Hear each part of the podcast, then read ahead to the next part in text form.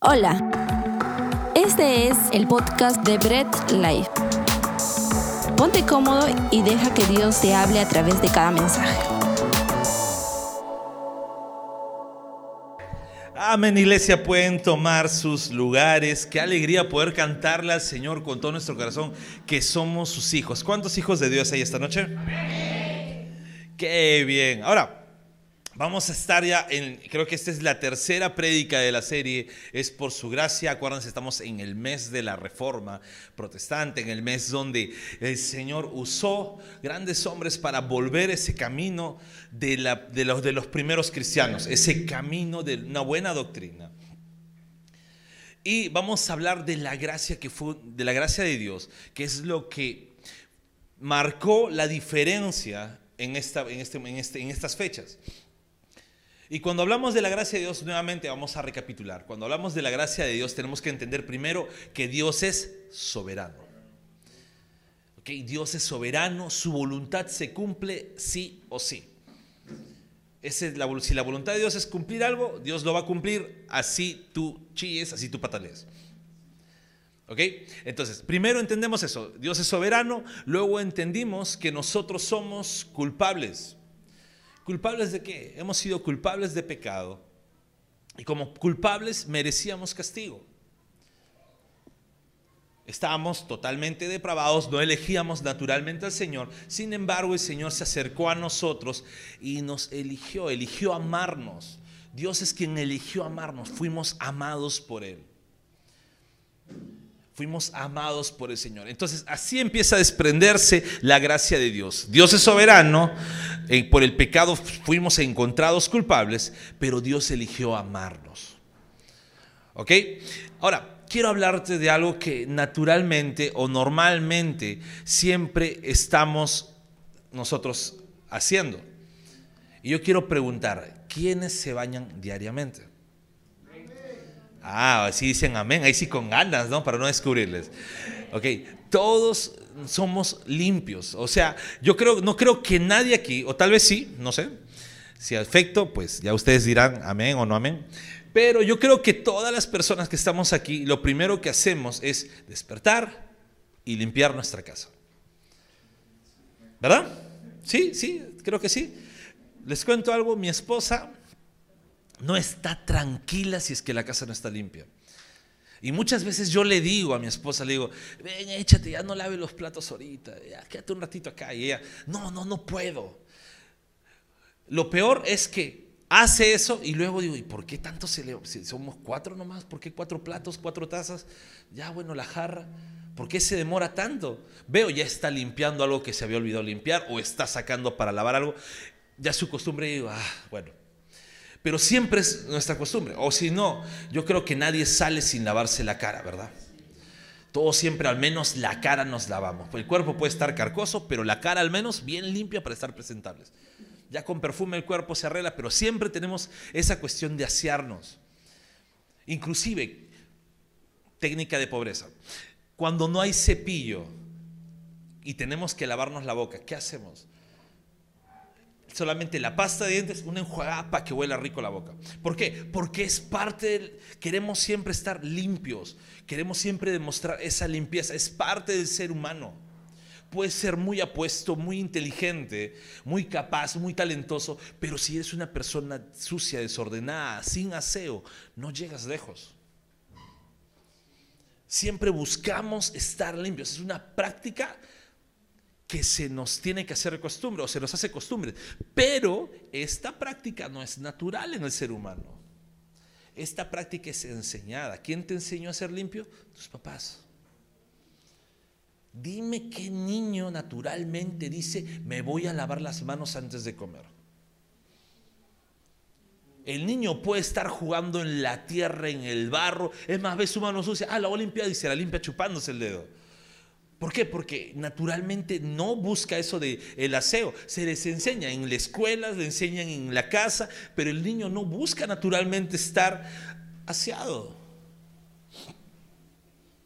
Y siempre se busca a ello, se busca enseñarle al niño. Hay algo que a mí me pasa, ¿no? en, aspecto, no en aspecto que siempre, bueno, he tenido bastante lucha con mi mamá en un principio, incluso a veces con mi esposa también. Es que yo soy yo soy muy complicado. Yo puedo estar con mi cabello largo y difícilmente digo, quiero cortarme el cabello. O tiene que estar sumamente desordenado para yo decir, quiero cortarme el cabello. Y he tenido ese problema toda mi vida. A diferencia de mi hermano que es al revés. A mi hermano le rogaban para que no se corte el cabello. Pero yo siempre he tenido, mi mamá, córtate, córtate, córtate. No, mi esposa a veces, córtate, ya está largo. No. Mm, también por el frío. Pero de repente es esa área que mi vida está así. Sin embargo, ese es lo normal que uno tiene. Siempre busca verse presentable, limpio, agradable. Sin embargo, no solamente la limpieza es una limpieza externa. Porque tú puedes ser muy bonito, muy limpio, muy aseado externamente, pero tu interior puede estar sucio. Y ahí cambia la cosa. Ahí cambia la situación. Porque si tú eres muy limpio, muy aseado exterior, pero tu interior está sucio, puede ser agradable ante el mundo, pero desagradable ante Dios.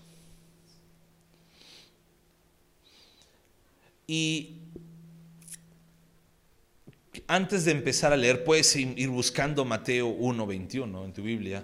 Si tienes la Biblia digital, la voy a leer en la traducción del lenguaje actual, si no, la Biblia que tengas en la mano. Pero algo que debemos entender es que así que como por naturaleza nosotros no somos, de repente nos tienen que instruir para poder ser aseados, coger el jabón, lavarnos, bañarnos todos los días y todo ello, espiritualmente también nosotros estábamos sucios. Estábamos en un estado de pecado donde éramos sucios delante de Dios, éramos indignos delante de Dios hasta que pasó esto que vamos a leer aquí. Mateo 1:21. Y aquí dice la palabra, cuando nazca el niño, lo llamarás Jesús. Él va a salvar a su pueblo del castigo que merece por sus pecados. Vamos a orar. Amado Dios Todopoderoso, gracias te damos. Señor, ayúdanos a entender y comprender tu palabra. Ayúdanos, Señor, a captar y también, Señor, a poder aplicar tu palabra en nuestra vida diaria, a poder aplicar tu palabra, Señor, eh, en nuestro caminar, en nuestro diario andar, y que tu palabra sea la que transforme nuestra vida siempre. En el nombre de Jesús, amén y amén. Ok, esto pasa así. El ser humano por naturaleza estaba sucio delante de Dios. Eres ese niño cochinito que corre, porque corre por la calle y que no lo controlan. Ese es el ser humano el ser humano estaba cochino delante de Dios, sucio por el pecado. Y aquí, mira, yo te quiero decir algo, no es que, ah, mientras más grande, más mañas, entonces más pecador, mientras más niñito, más inocente, no. Todos nacemos con el pecado original, la Biblia misma lo dice, todos hemos nacido sucios por el pecado. ¿Y el pecado qué merece? ¿Qué merece? Castigo. ¿Y cuál es el castigo? Bueno, ahí sí la muerte. Pero el pecado, castigo el pescado. El pecado merece castigo. Es más, Dios mismo puso el castigo para el pecado, que era la muerte. El ser humano empezó a morir físicamente, murió espiritualmente porque se separó del Señor. ¿Ok? Pero Dios en su infinito amor no deja las cosas así. ¿Qué vemos que hizo Dios? Envió a Cristo la segunda persona de la Trinidad se encarnó, vino este mundo a nacer, ¿para qué?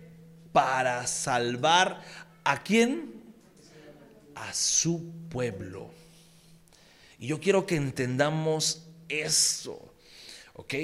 Cuando Cristo viene y se sacrifica, se sacrifica por su pueblo, por sus hijos.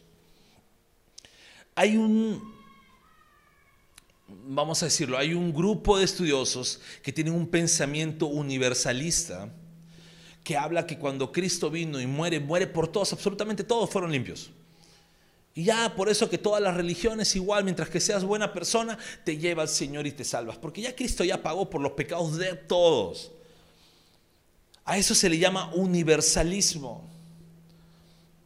Pero vemos que según la Biblia eso no es así.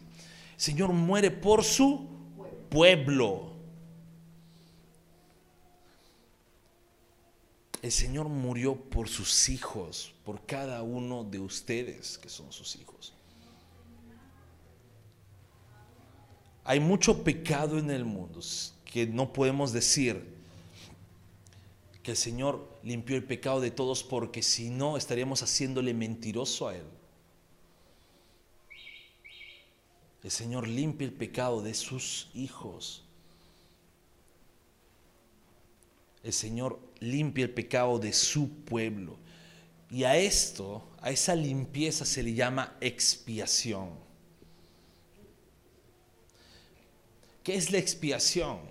¿Qué cosa es expiar? Expiar es limpiar algo de culpa o de profanación. Si hablamos con respecto al ser humano, expiar es limpiarlo. Cuando Cristo viene y muere, lo expía, o sea, lo limpia. Pero también expiación se le habla cuando se limpia algo, algún templo que ha sido profanado. En la antigüedad, no es una palabra solamente bíblica, ¿eh?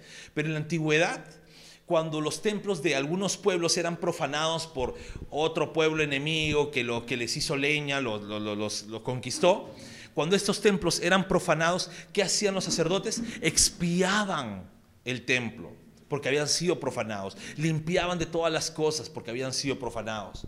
Entonces, expiación es eso. ¿Y cómo era la expiación para el pueblo de Dios? En el Antiguo Testamento, ¿qué hacía? ¿Mm?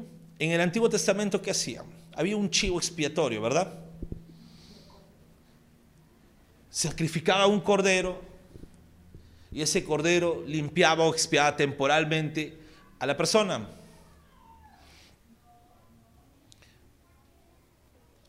Cristo hace esa limpieza en nuestras vidas. Cuando Cristo muere por su pueblo, expía a cada uno de nosotros nos limpia, nos limpia del pecado.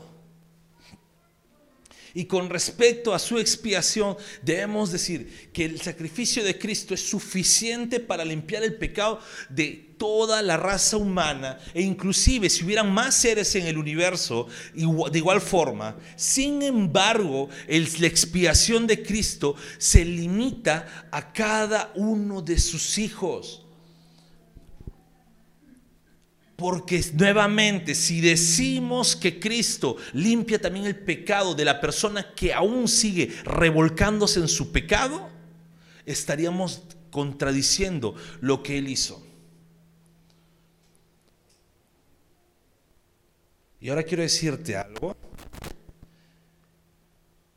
Esto no nos debe llevar a decir, ah, entonces ellos se van a seguir perdiendo porque quien elige es Dios, no tú nosotros tenemos que seguir predicando el Evangelio de salvación a cada persona. Y Dios en su completa soberanía es quien llega a la vida de esta persona transformando. No te canses de predicar, tú no te canses de seguir compartiendo el Evangelio. Nuestra labor no es decidir quién se limpia o no. Nuestra labor no es decidir a quién ama Dios o no. Nuestra labor es predicar el Evangelio. El resto se encarga el Señor. Amén. Somos limpios por Cristo. Tito 2, del versículo 13 al versículo 14, ve buscándolo Entendimos esto, el ser humano estaba perdido, el Señor mandó a Cristo a morir por el pecado de sus hijos, de su pueblo, y fuimos limpios por él. Tito 2 del versículo 13 al versículo 14 dice, así debemos vivir mientras llega ese día feliz y maravilloso que todos esperábamos, cuando se manifestará nuestro gran Dios y Salvador Jesucristo él quiso morir para rescatarnos de todo lo malo y para purificarnos de nuestros pecados. Al hacerlo, nos convirtió en su pueblo, en un pueblo decidido a hacer el bien. Quiero que entendamos esto. Dios te limpia, Dios te purifica y eso lo hizo Jesús en la cruz, en su muerte y resurrección. Si tú eres un hijo de Dios, el Señor te ha limpiado, te ha purificado. El Señor te limpia, te purifica. El Señor te limpió en la cruz del Calvario. Ahora, cuando el Señor llega a tu vida, te limpia, te purifica, somos su pueblo, somos sus escogidos. Dios decide, adoptarnos, Dios decide escogerte. Bájale un poco de ganancia, Rodrigo, por favor. El Señor decide limpiarte, decide escogerte. Y al ser el pueblo escogido, tú decides hacer el bien. Tú estás decidido a hacer el bien. ¿Cómo es eso? Que vas a ser limpiado por el Señor diariamente. En cada error que tú tengas, el Señor va limpiándote, va corrigiéndote. Puedes fallar, pero el Señor te corrige ahí mismo. ¿Estás pecando? pero el Señor corrige tu vida ahí mismo. ¿Por qué? Porque te va limpiando constantemente en tu vida cristiana. Somos limpios por el Señor. Y el decir que somos limpios por el Señor no quiere decir que el pecado jamás ya no vas a decir nada, porque ahí empieza la frustración. Cuando creemos que el ser limpios por el Señor es ya no pecas para nada, pues uh, al primer pecado te derrumbas. Pero ojo, no estoy diciendo que tienes la libertad de pecar. Porque cuando se malentiende esto, cuando se malentiende esto, dice, ah, entonces puedo pecar porque el Señor me limpia. No. Tú buscas no pecar, tú buscas, estás decidido a hacer el bien, pero también estás entendiendo que cuando fallas a Dios, Dios está perdonándote en todo momento. Dios está limpiando tu vida en todo momento, pero no solamente eso, no te deja así, va corrigiendo cada error en tu vida. Y yo no sé si tú te has dado cuenta que cuando fallas y Dios hace ver tu error, tú dices, wow, y empiezas a perseverar. Empiezas a decir, no me voy a quedar igual, el Señor ya me limpió, el Señor me está limpiando, entonces sigo en el camino de la fe. Eres limpio por Cristo. Dios va quitando cada impureza de tu vida. ¿Y cómo te limpia el Señor? Con amor. Dios limpia tu vida con amor. En primera de Juan 4, del versículo 9 al 10. Primera de Juan capítulo 4 del versículo 9 al versículo 10 dice la palabra, Dios nos dio muestras de su amor al enviar el mundo a Jesús, su único Hijo, para que por medio de él todos nosotros tengamos vida eterna. El verdadero amor no consiste en que nosotros hayamos amado a Dios, sino en el que Él nos amó y envió a su Hijo para que nosotros fuéramos perdonados por medio de su sacrificio. ¿Sabes? Dios nos ama.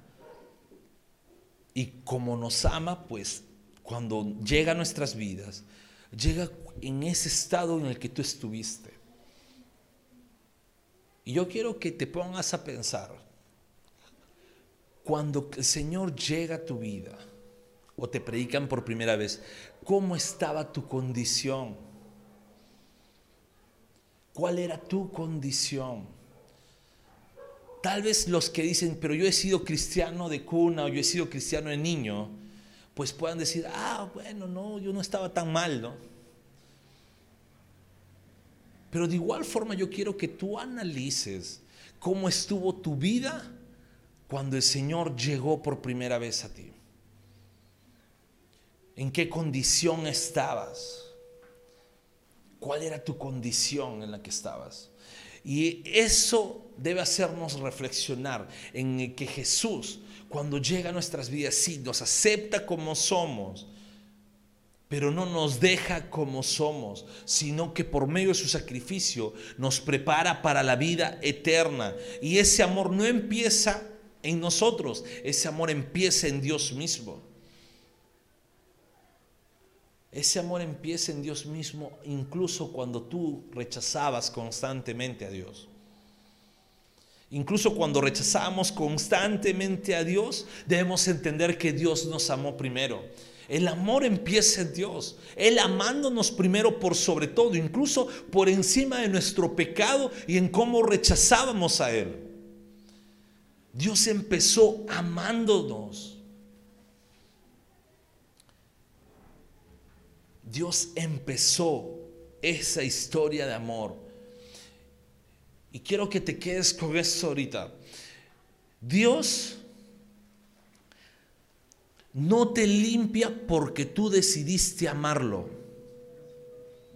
Dios no te limpia porque tú decidiste amarlo. Dios elige amarte, por eso te limpia. Quédate con ello. Dios no te limpia porque tú tomaste la decisión de amarlo dijiste, yo tomo la decisión por el Señor, ya Señor, ahora sí limpio, ya me cansé de pecar. No, Dios eligió amarte, por eso empieza a limpiarte día a día. Amén. Y el tercer punto que quiero ver es que somos limpios sin condenación. Ve buscando Romanos 8 del versículo 32 al versículo 34 somos limpios sin condenación. Muchas veces cuando hay errores en nuestras vidas, ¿qué es lo primero que pasa con las demás personas? Te ponen el dedo ahí. Tú eres de esta manera. Tú eres de esta manera. Y te tachan. Oye, es terrible porque incluso dentro de muchas iglesias, incluyendo tal vez esta, pues pasa ello. El primer error es así, es así, es así, y sacan todo lo que es, empiezan a tachar personas, no hay misericordia, no hay piedad contra tu hermano, no hay piedad para ellos, empiezas a tachar constantemente.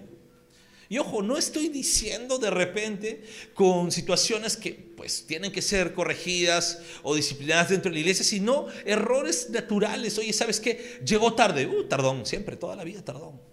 Me vas a ver, o el culto va a llegar tarde. No lo mires, por favor. O no la mires, por favor. Pero siempre pasa ello. O, este hermano renegó. Este hermano renegó.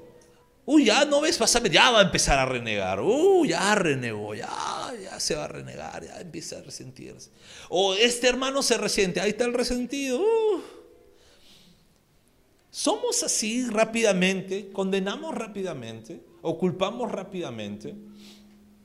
Y muchas veces esas culpas que echamos, pues llevan incluso a condenar a otras personas porque decimos, esta, ¿cómo es condenar? Una cosa es culpar y otra cosa es condenar. Culpar es que tú dices, ah, tachas a la persona. Condenar es cuando dices, siempre va a ser así. Eso es condenar. Cuando ya ni siquiera das oportunidad a que esa persona, darle al menos el, beneficio de la duda de que esa persona se pueda arrepentir. No, ya condenas, no, siempre, toda la vida va a ser así. Sin embargo, cuando el Señor nos limpia, nos limpia sin condenarnos. Ya buscaste Romanos 8 del 32 al 34, la palabra nos dice, Dios no nos negó ni siquiera su propio Hijo, sino que lo entregó por nosotros. Así que también nos dará junto con Él todas las cosas. Mira lo que dice acá. ¿Quién puede acusar de algo malo a los que Dios ha elegido? Si Dios mismo los ha declarado inocentes. ¿Puede alguien castigarlos? De ninguna manera, pues Jesucristo murió por ellos. Es más, Jesucristo resucitó y ahora está a la derecha de Dios rogando por nosotros. Y acá entendamos algo. En su eterno amor, Dios el Padre envía a Dios el Hijo para limpiarnos del pecado y darnos vida eterna. Eso es lo primero que debemos entender. Puedes haber sido muchas cosas en tu pasado es más, el mundo puede estar tachándote porque no va a ver lo que Dios está haciendo en ti, sino va a recordarte tu pasado. Y tal vez hasta tú mismo brillas por recordarte tú mismo tu pasado. Y tú mismo estás ahí condenándote. Tú mismo estás diciendo, wow, esto es lo que he sido. Ni Dios seguro puede ayudarme. Sin embargo, en su eterno amor, pues el sacrificio de Cristo fue para darnos vida eterna.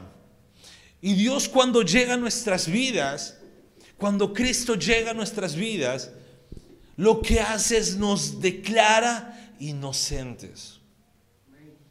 El Señor nos declara inocentes porque limpia toda nuestra culpabilidad.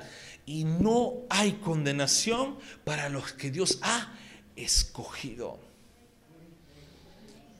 Y ahí te das cuenta cómo eh, el perdón de Dios y esta limpieza, Señor, siempre es preciso Nunca hay beneficio. Mira, dice Dios que lo ha limpiado, pero todavía sigue errando. No, Dios dice, yo elegí, yo limpio a los que he elegido.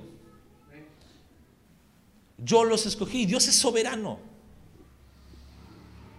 Incluso por ahí pueden haber algunos escogidos que quieren ser medios cochinitos, pero está su padre que los corrige en todo momento y los está limpiando. Dios en su soberanía no nos condena. Nadie puede condenarnos, ni siquiera nosotros mismos. Yo quiero que entendamos esto. Cuando Cristo viene, llega a nuestras vidas, nos limpia con un amor que nadie más puede darnos. El Señor nos limpia con su perfecto amor como nadie más puede llegar a nuestras vidas a amarnos. Y cuando llega a nuestras vidas y con su eterno amor te limpia, ya no te condena. Es como si tú hubieses estado con muchas denuncias, muchos papeles que juegan en tu contra y que apunta todo para que vayas a la pena máxima en la cárcel y llega la persona que te tiene que dar la sentencia. Sin embargo, aunque tú no te lo merecías, esta persona dice, yo lo declaro inocente. Todos los papeles que te tenían para condenar fueron quemados porque esta persona dijo, ya no quiero declararlo culpable, ahora lo declaro inocente. Todos los antecedentes que tenía, toda la culpa que había en él, ahora está perdonada. Esto es algo que no entendemos por nuestras propias obras y yo quiero que podamos entender esto. El Señor no nos limpia por cuán bien te llegaste a portar o cuánto te pudiste arrepentir. No, el Señor llega a tu vida, te limpia y tú empiezas ahí a portarte bien, a arrepentirte diariamente. Todo empieza por Dios, todo empieza en el Señor. Si nosotros pensamos de forma humanista de que empieza por nuestra decisión, por nosotros, estamos poniendo a Dios en un segundo lugar y no es así. Es Dios soberanamente diciendo, voy a elegir a este. Sí, fue un pecador, fue la peor persona tal vez, fue, tuvo muchos errores, sin embargo yo di mi vida por él porque a mí se me plació amarlo incondicionalmente y trabajar con su vida. ¿Por qué? No por él, sino incluso Dios mismo dice, a través de su vida yo voy a glorificarme. Y quiero que entendamos eso somos limpios por Cristo. Hemos sido limpiados por el Señor. Estamos en este mundo donde aún hay maldad, en este mundo donde el pecado aún está expandiéndose. Sin embargo, el Señor en su soberanía nos eligió para glorificarse, nos amó a pesar de ser culpables, nos limpió Y a través de cada uno de nosotros que el Señor trabaja en nuestras vidas, limpiándonos constantemente, el Señor va conquistando diariamente el mundo. No estamos en un, no debemos estar en un pensamiento pesimista o derrotista de decir, mira cuánta maldad crece y no ver el otro lado donde decir, mira la iglesia que empezaron con 70 personas, luego 500 personas y ahora cuántos millones son alrededor de toda la historia, cuántos millones de cristianos hay alrededor del mundo y cuántos están añadiéndose diariamente. Estamos a veces pensando de forma derrotada, de forma escapista, diciendo, ah Señor, llévanos de una vez y no nos ponemos a pensar, mira cómo ese león de Judá conquista diariamente. Estamos tan acostumbrados a ver a Dios como un cordero, como ese cordero inmolado que no nos damos cuenta que es ese león que ruge diariamente, que ruge y que está conquistando a cada nación.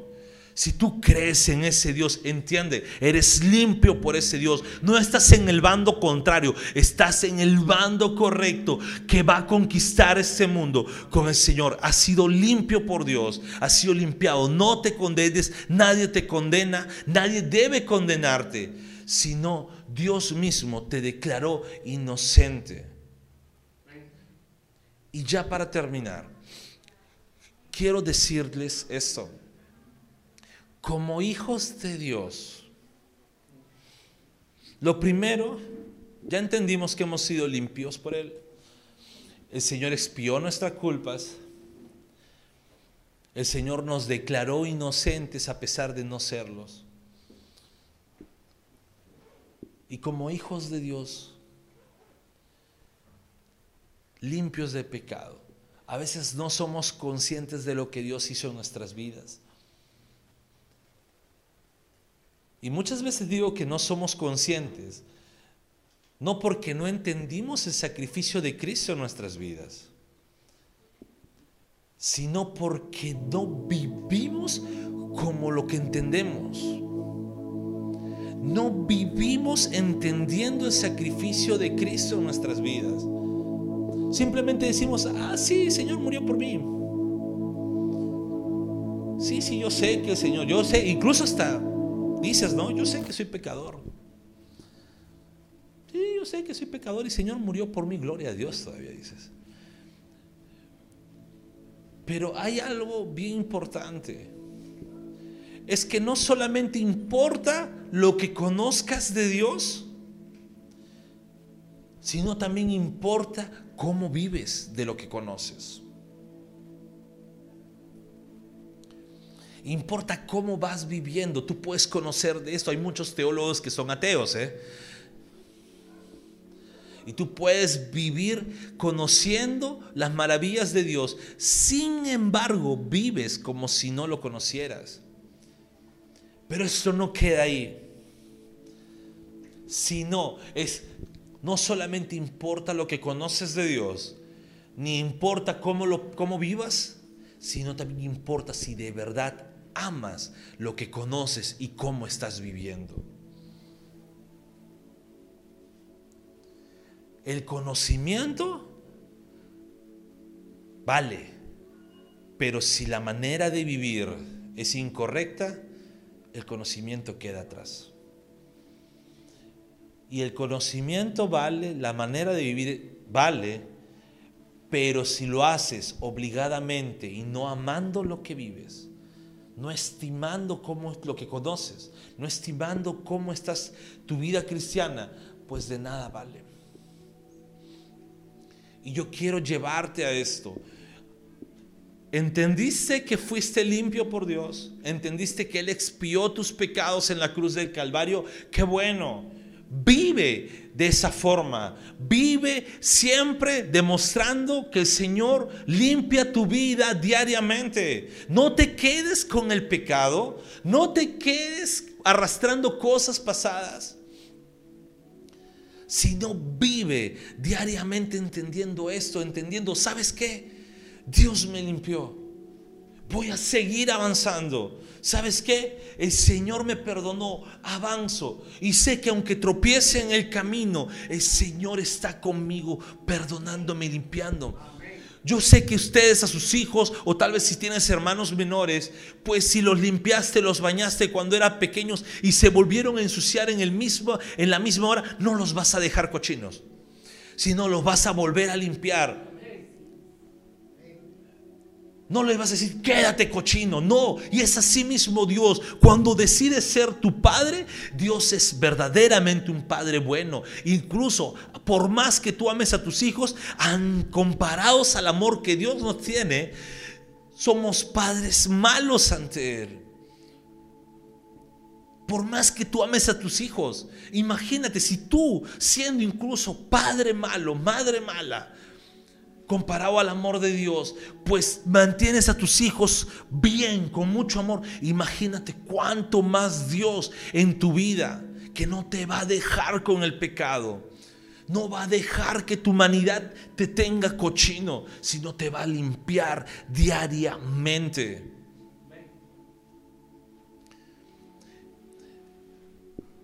Y cuando también les digo que vivamos de lo que estamos entendiendo, es que cuando entendemos que el sacrificio de Cristo es lo único que limpia de pecado, yo no puedo quedarme sin predicar el Evangelio del Señor a las personas. ¿Quieres un mundo transformado? ¿Quieres un mundo donde no hay pecado? Todos quieren, ¿verdad? Sí, ah, qué bueno. Predica el Evangelio. Porque es fácil decir, es fácil incluso reclamarle a Dios, Señor, ¿por qué tanto pecado en el mundo? Lloras, ¿no? Escuchas noticias, aprobó la ideología en tal cosa. Ah, Señor, el fin del mundo. Uy, encerraron a las iglesias, no las dejan hacer cultos. Ah, Señor, persecución. Te bloquearon un estado en Facebook. Ya la persecución está terrible en Latinoamérica. ¿Quieres un mundo limpio de pecado? Predique el Evangelio. Solo la palabra de Dios puede ayudar al mundo entero. Y la palabra de Dios se transmite y el Señor ha declarado que se transmite a través de sus hijos. Y Dios no tiene hijos mudos. Porque ni siquiera la incapacidad de hablar enmudece al que quiere predicar. Ni siquiera la diferencia de idioma quita la predicación. Prediquemos el Evangelio. Que nada detenga. Eso no detuvo a la iglesia del siglo I. Estamos pidiendo un avivamiento en nuestra ciudad, un avivamiento en nuestro país y estamos con la boca cerrada. El primer avivamiento bíblico que se ve en el día del Pentecostés fueron personas predicando el Evangelio. Y sabes, ni la barrera del idioma pudo. Ni siquiera la barrera del idioma.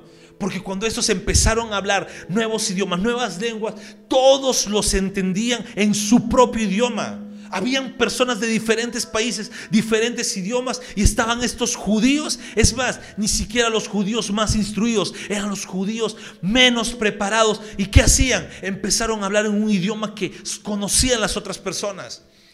¿Por qué? Porque de eso se trata un verdadero avivamiento. La iglesia predicando la palabra, la iglesia predicando el evangelio, la iglesia transformando vidas a través de la palabra de Dios.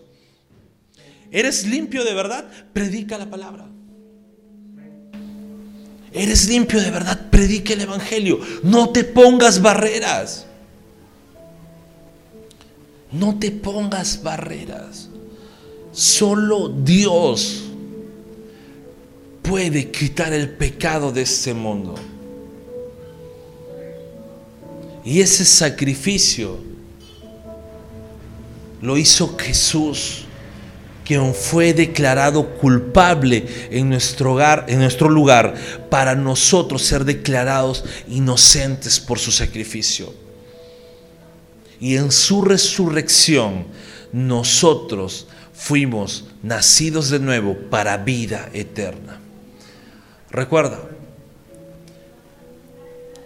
el Señor particularmente expía a sus hijos, haciéndonos limpios de todo pecado. Y somos limpios por Él. Acompáñame a orar. Bendito Dios Todopoderoso. Gracias Señor.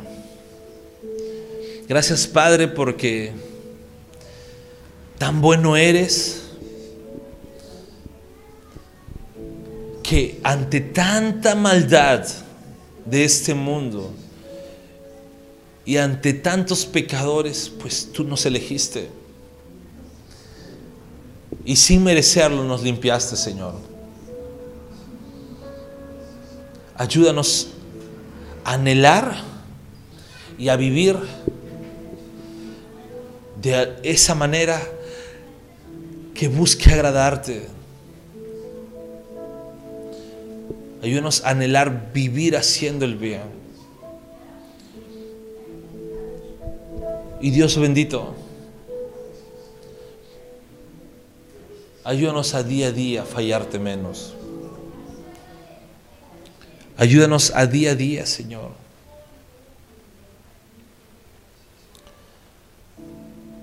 Día a día no revolcarnos en nuestro pecado. Oro, Señor, por cada uno de mis hermanos que está aquí. Mis hermanos, Señor, quienes tú escogiste amarlos, para que ellos vivan, Señor, sin condenación. Vivan entendiendo que tú los amaste primero y que son limpios no por las obras que ellos hicieron, o por las obras que ellos hacen, sino son limpios por la obra que tú hiciste en la cruz. Gracias Dios amado. Porque cuando llegaste a nuestras vidas, nos amaste tal como somos, Señor. Nos amaste con ese amor eterno. Pero no nos dejaste como estábamos, sino nos transformas diariamente. Gracias te amo, Señor. Iglesia, nos ponemos de pie para la... Gracias por escuchar el mensaje de hoy y no olvides compartirlo. Síguenos en nuestras redes sociales, Instagram, arroba Bread Life Family, Facebook Bread Life.